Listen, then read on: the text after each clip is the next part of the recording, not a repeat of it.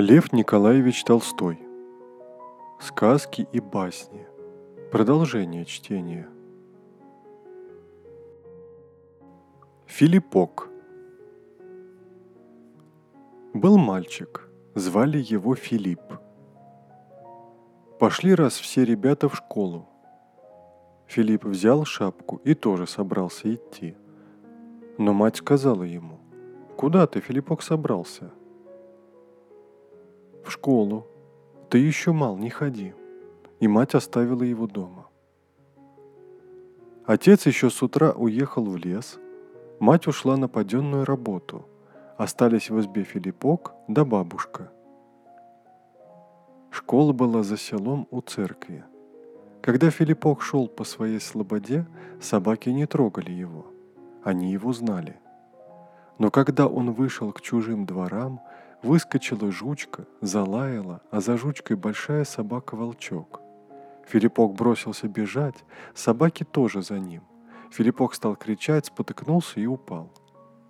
Вышел мужик, отогнал собак и сказал, «Куда ты, постреленок, один бежишь?» Филиппок ничего не сказал, подобрал полы и пустился бежать во весь дух. Школа вся была полна ребят – все кричали свое, учитель в красном шарфе ходил посередине. Филиппок рад бы что-то сказать, да в горле у него от страха пересохло. Он посмотрел на учителя и заплакал. Тогда учителю жалко его стало. Он погладил его по голове и спросил у ребят, кто этот мальчик? Это Филиппок, Костюшкин брат. Он давно просится в школу, а мать его не пускает – он украдкой пришел в школу. Ну, садись на лавку возле брата, а я твою мать попрошу, чтобы пускала тебя в школу. Учитель стал показывать Филиппку буквы, а Филиппок их уже и немножко читать умел. «Ну-ка, сложи свое имя». И Филиппок сказал «Хве, и, хви, ле, и, ли, пе, ок, пок. Все засмеялись. «Молодец», — сказал учитель. «Кто ж тебя учил читать?» Филиппок осмелился и сказал. «Костюшка, я бедовый, я сразу все понял, я страсть какой ловкий». Учитель засмеялся и сказал. «Ты погоди хвалиться, поучись сначала». С тех пор Филиппок стал ходить с ребятами в школу.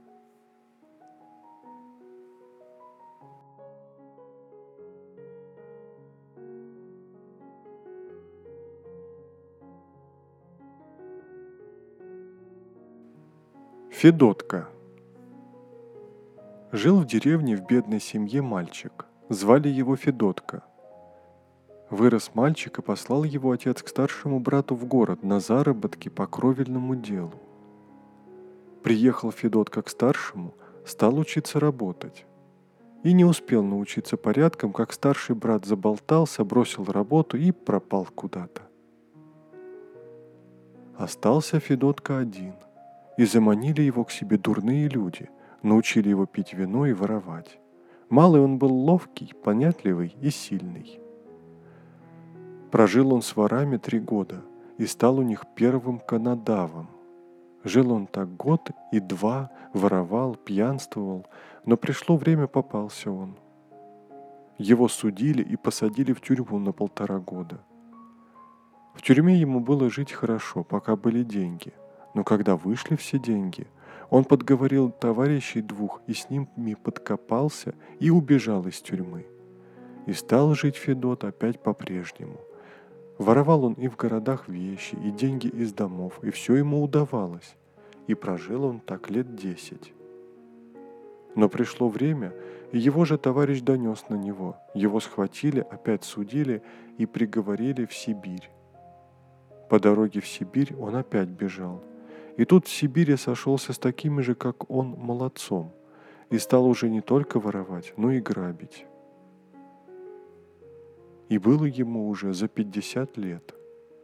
Когда случилось ему с товарищами забраться ночью к богатому старику-сибиряку.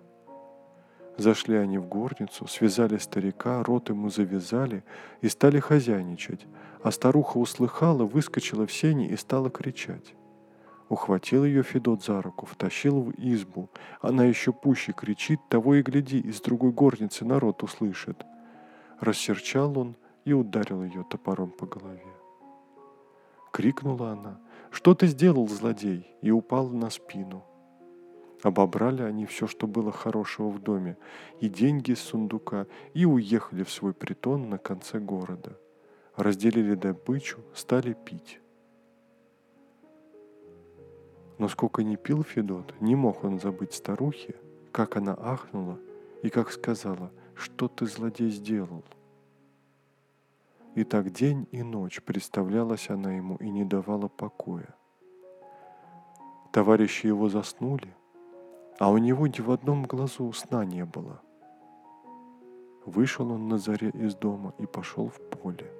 Дело было летом. И сел он на пригорке, и стал он вспоминать всю свою прежнюю жизнь, и проснулся в нем Дух Божий, и возненавидел он свое тело и все дела свои, и стал думать о том, что умрет он, так же, как и та старуха, что он убил. И вспомнил он в первый раз о Боге. И стало ему скучно – и не знал он, что ему делать.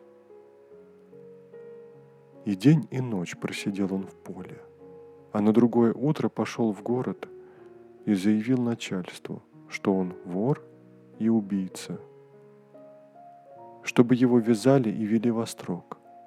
Признался он во всех делах своих, засудили его на каторгу в Сибирь. И чем телу его тяжелее было, тем легче ему было на душе – Прожил он в Сибири 10 лет и стал другим человеком.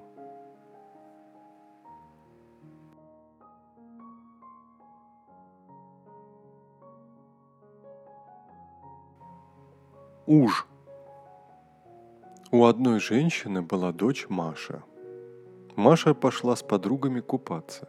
Девочки сняли рубашки, положили на берег и попрыгали в воду – из воды выполз большой уж и, свернувшись, лег на Машину рубашку. Девочки вылезли из воды, надели свои рубашки и побежали домой. Когда Маша подошла к своей рубашке и увидала, что на ней лежит ужак, она взяла палку и хотела согнать его. Но уж поднял голову и засипел человечьим голосом. «Маша, Маша, обещай за меня замуж выйти!» Маша заплакала и сказала, «Только отдай мне рубашку, я все сделаю». «Пойдешь ли замуж?» Маша сказала, «Пойду». И уж сполз с рубашки и ушел в воду. Маша надела рубашку, побежала домой. Дома она сказала матери, «Матушка, ужак лег на мою рубашку и сказал, иди за меня замуж, а то не отдам рубашки». И я ему пообещала – Мать посмеялась и сказала, да это тебе приснилось. Через неделю целое стадо уже и приползло к Машиному дому. Маша увидала уже, испугалась и сказала, «Матушка, за мной ужи приползли». Мать не поверила, но как увидала, сама испугалась и заперла сени и дверь в избу. Ужи проползли под ворота и вползли в сени – но не смогли пройти в избу. Тогда они выползли назад, все вместе свернулись клубком и бросились в окно. Они разбили стекло, упали на пол в избу и поползли по лавкам, столам, на печку. Маша забилась в угол на печи, но уже нашли ее, стащили оттуда и повели к воде. Мать плакала и бежала за ними, но не догнала. Уже вместе с Машей бросились в воду. Мать плакала о дочери и думала, что она умерла. Один раз мать сидела у окна и смотрела на улицу. Вдруг она видит, идет ее Маша и ведет за руку маленького мальчика, а на руках несет девочку. Мать обрадовалась, стала целовать Машу и спрашивать, где она была и чьи это дети. Маша сказала, что это ее дети, что уж взял ее замуж и что она живет с ним в водяном царстве. Мать спросила дочь, хорошо ли ей жить в водяном царстве – и дочь сказала, что лучше, чем на земле. Мать просила Машу, чтобы она осталась с нею, но Маша не согласилась. Она сказала, что обещала мужу вернуться. Тогда мать спросила дочь, «А как же ты домой пойдешь?» «Пойду, покличу. Осип, Осип, выйди сюда и возьми меня. Он выйдет на берег и возьмет меня». Мать сказала тогда Маше, «Ну хорошо, тогда переночуй у меня». Маша легла и заснула, а мать взяла топор и пошла к воде. Она пришла к воде и стала звать. «Осип, Осип, выйди сюда!» Уж выплыл на берег, тогда мать ударила его топором, отрубила ему голову. Вода сделалась красную от крови. Мать пришла домой, а дочь проснулась и говорит.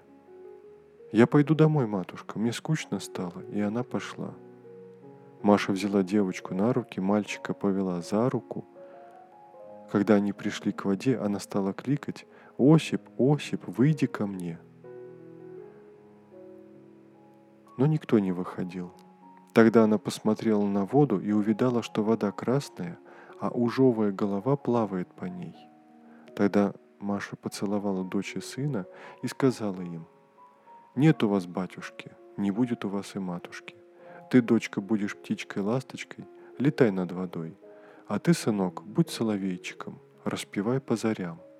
А я буду кукушечкой и буду куковать по убитому своему мужу. И они все разлетелись в разные стороны.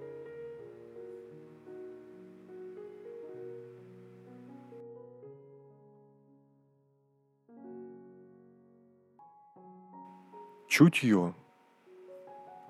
Человек видит глазами, слышит ушами, нюхает носом, отведывает языком и щупает пальцами.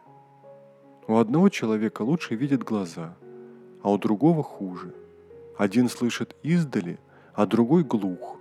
У одного чутье сильное, и он слышит, чем пахнет издалека, а другой нюхает гнилое яйцо и не чует. Один ощупью узнает всякую вещь, а другой ничего на ощупь не узнает.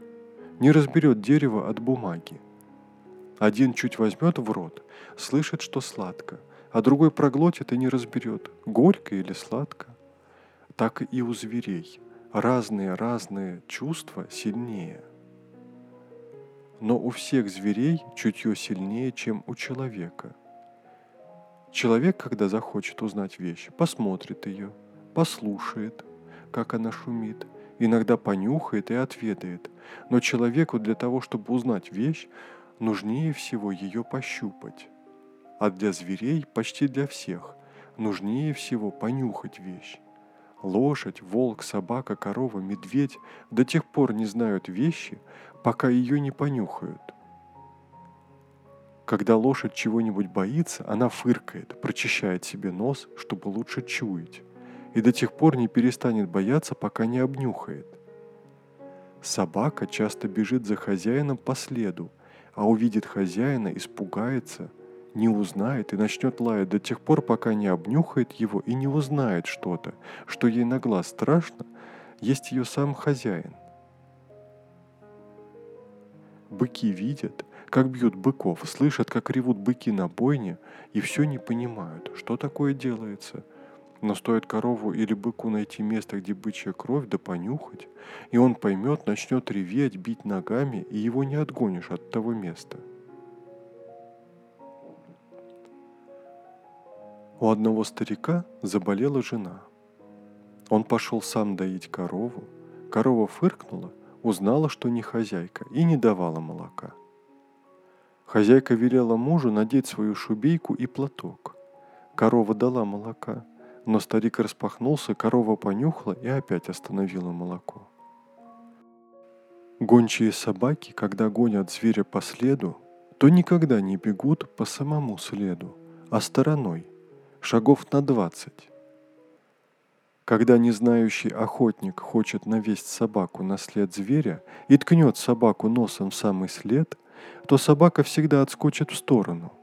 Для нее след так сильно пахнет, что она ничего не разберет на самом следе и не знает, вперед или назад побежал зверь. Она отбежит в сторону и тогда только чует. в какую сторону сильнее пахнет, и бежит за зверем. Она делает то же, что и мы делаем, когда нам громко говорят над самым ухом. Мы отойдем, и только тогда издали и разберем, что говорят. Или когда слишком близко от нас то, что мы хотим рассмотреть, мы отстранимся и тогда рассмотрим. Собаки узнают друг друга и дают друг другу знаки по запаху. Еще тоньше чутье у насекомых.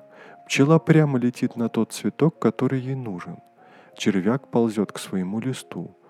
Клоп, блоха, комар чуют человека за сотни тысяч клопиных шагов. Если малые частицы те, которые отделяются от веществ и попадают в наш нос, то как же малы должны быть частицы те, которые попадают в чутье насекомых?